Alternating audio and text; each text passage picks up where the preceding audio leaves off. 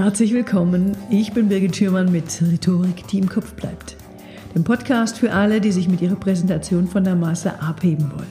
Heute hören Sie die Folge 81, wie Sie unterhaltsam Zahlen präsentieren. Hallo liebe Hörerinnen, liebe Hörer. Mein Podcast wird im März fünf Jahre alt. Ich habe 80 Folgen gesendet und meine allerersten Folgen des Podcasts von 2015, die erhalten jetzt einen Rundum-Relaunch. Sie werden aktualisiert, sie werden neu aufgelegt, neu überarbeitet.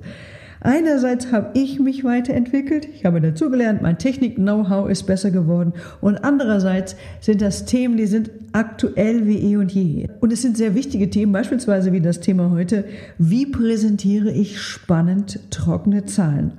Darüber habe ich schon mal in der achten Folge gesprochen. Heute wie damals dreht sich alles darum, wie werden trockene Zahlen lebendig wie kann ich mein Publikum mit der Präsentation von Zahlen unterhalten und wie schaffe ich es, dafür sogar noch bewundert zu werden? Können Sie gut einschlafen? Also ich liebe gute Filme, ich liebe tolle Serien und wenn das dann mal nicht so spannend ist, ja, dann, ähm, dann kann ich dabei auch wirklich super einschlafen. Ich höre Stimmen, ich stehe nicht unter Druck, ich muss nicht einschlafen und wumms bin ich eingeschlafen. Ja, also geht es mir leider nicht immer. Manchmal wache ich auch nachts auf, will wieder einschlafen und das klappt nicht. Fürs Einschlafen gibt es so ein paar Methoden. Es gibt Apps, es gibt Podcasts, es gibt Meditationshilfen. Es gibt auch ältere Methoden und eine davon ist das Schäfchenzählen.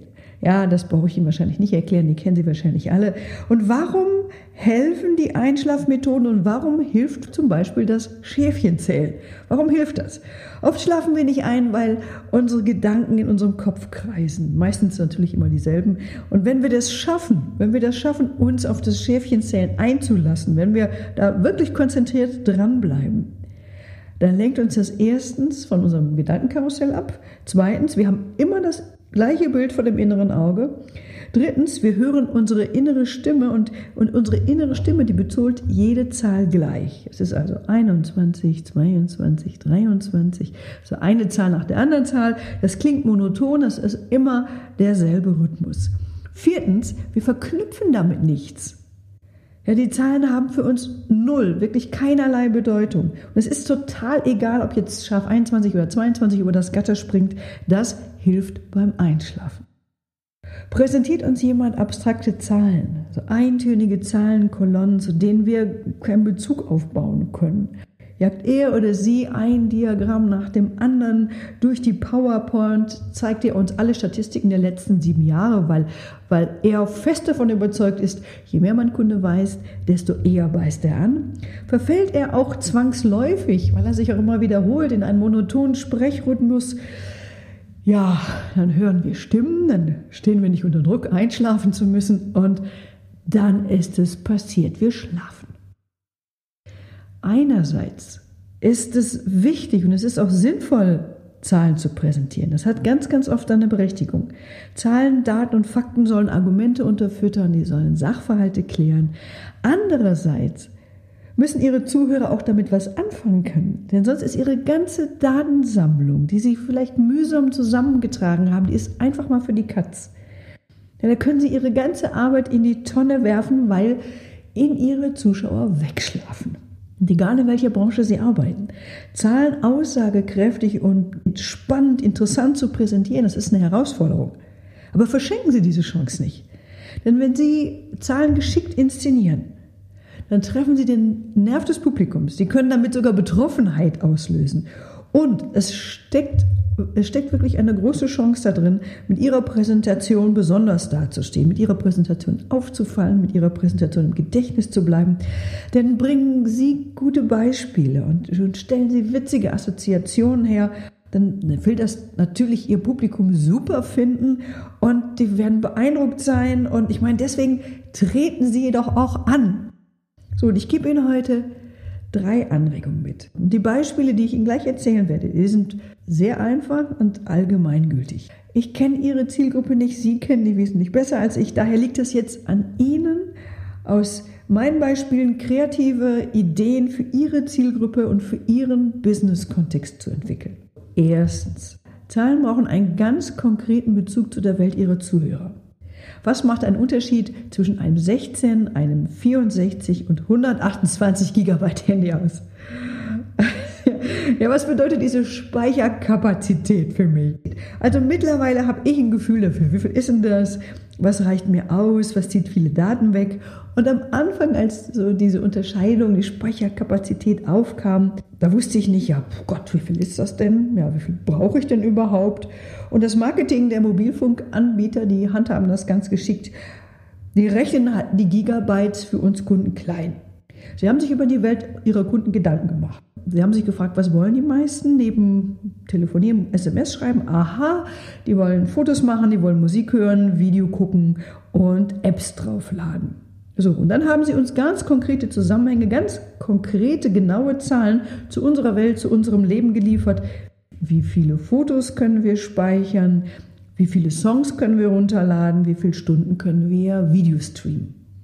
Das heißt, das Marketing hat die Speicherkapazität, die Gigabytes für uns Kunden, für unseren Alltag klein gerechnet, in ganz kleine Einheiten aufgeteilt, uns genaue Zahlen an die Hand gegeben, damit wirklich jeder das versteht und damit auch der letzte Kunde damit was anfangen kann. Zweitens, kreativ vergleichen. Je komplizierter der Inhalt ist, den Sie in Ihrem Vortrag beschreiben wollen, je komplexer die Vorgänge sind, desto mehr haben Sie davon, wenn Sie rhetorische Mittel nutzen, um das verständlich zu erklären. Rhetorische Mittel wie Vergleiche, Gleichnisse, Analogien. So, was meine ich damit?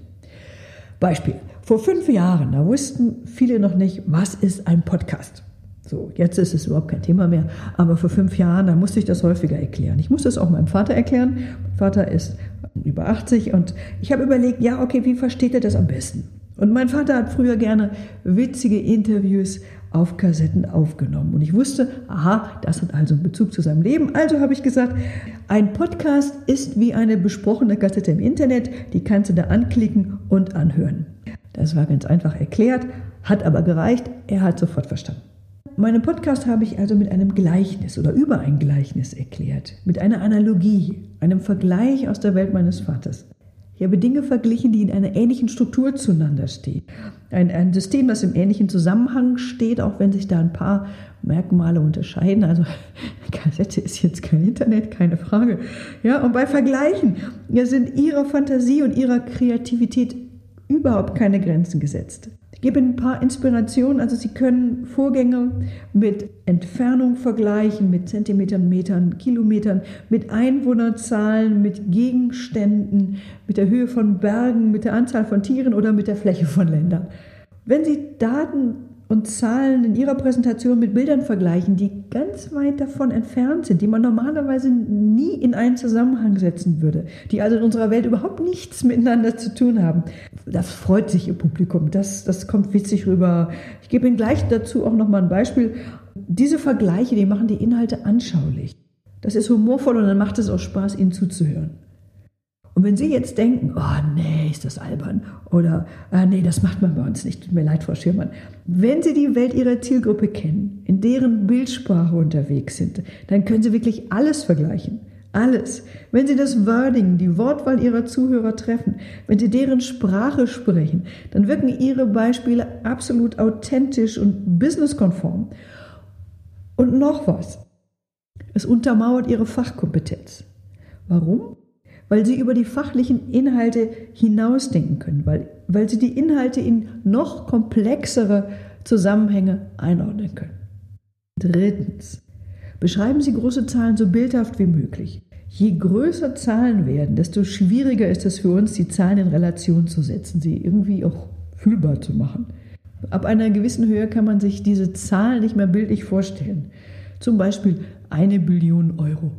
Gott, also ich ich kann Ihnen da wirklich überhaupt nichts zu sagen. Bei mir löst das jetzt null aus.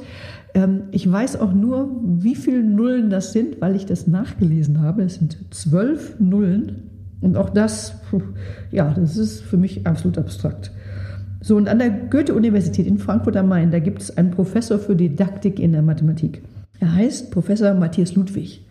Und Matthias Ludwig hat für eine Billion, eine Billion, äh, schöne Analogien, hat tolle Bilder gefunden, die diesen Betrag, diesen riesigen Betrag lebendig werden lassen. Er hat sich auch gefragt, aha, was für einen konkreten Bezug haben eine Billion Euro zum Leben meiner Zuhörer? Eine Billion sind 1000 Milliarden. Das sind eine Million Millionen. Und Matthias Ludwig hat sie in 50er umgerechnet. In 50-Euro-Scheine. Das ist, der 50-Euro-Schein ist für uns eine bekannte Größe. Den können wir in die Hand nehmen. Und ich habe auch gelesen, das sei der häufigste Schein, der sich im Umlauf befindet. Und wenn ich äh, damit einkaufen gehe, weiß ich auch, was ich so ungefähr, was ich dafür bekomme. Eine Billion sind 20 Millionen 50-Euro-Scheine. Ja, ist immer noch schwer vorstellbar, aber legt man diese 20 Millionen Scheine alle der Länge nach hintereinander auf, dann kann ich dieses Band von 50-Euro-Scheinen 70 Mal um die Erde wickeln. Oder ich kann dieses Band viermal von der Erde zum Mond und zurückspannen. Das gesamte deutsche Autobahnnetz, das hat eine Länge von 13.000 Kilometern. Angenommen, dieses Autobahnnetz wäre komplett dreispurig ausgebaut. Dann könnten wir die Autobahn mitsamt den Standstreifen und den Leitplanken mit den 50ern bekleben. Und dann hätten wir sogar noch genügend Scheine über für die Schweiz und für Österreich. Liebe Hörerinnen, liebe Hörer, das war's für heute. Haben Sie Fragen, Anregungen, Themenwünsche, dann schreiben Sie mir. Und zwar unter podcast.birgit-schürmann.com. Wenn Sie zum aktuellen Thema mehr wissen möchten, ich habe für Sie einen Hörerservice eingerichtet, für den Sie sich unter birgit-schürmann.com slash podcast, Schürmann natürlich mit OE, eintragen können. Besuchen Sie mich auf Facebook, besuchen Sie mich auf Instagram und wenn Ihnen dieser Podcast gefallen hat, wenn er hilfreich für Sie war, dann unterstützen Sie mich bitte mit einer positiven Bewertung bei iTunes. Vielen, vielen Dank. Wir hören uns wieder hier in Kürze. Ich freue mich auf Sie, Ihre Birgit Schiermann.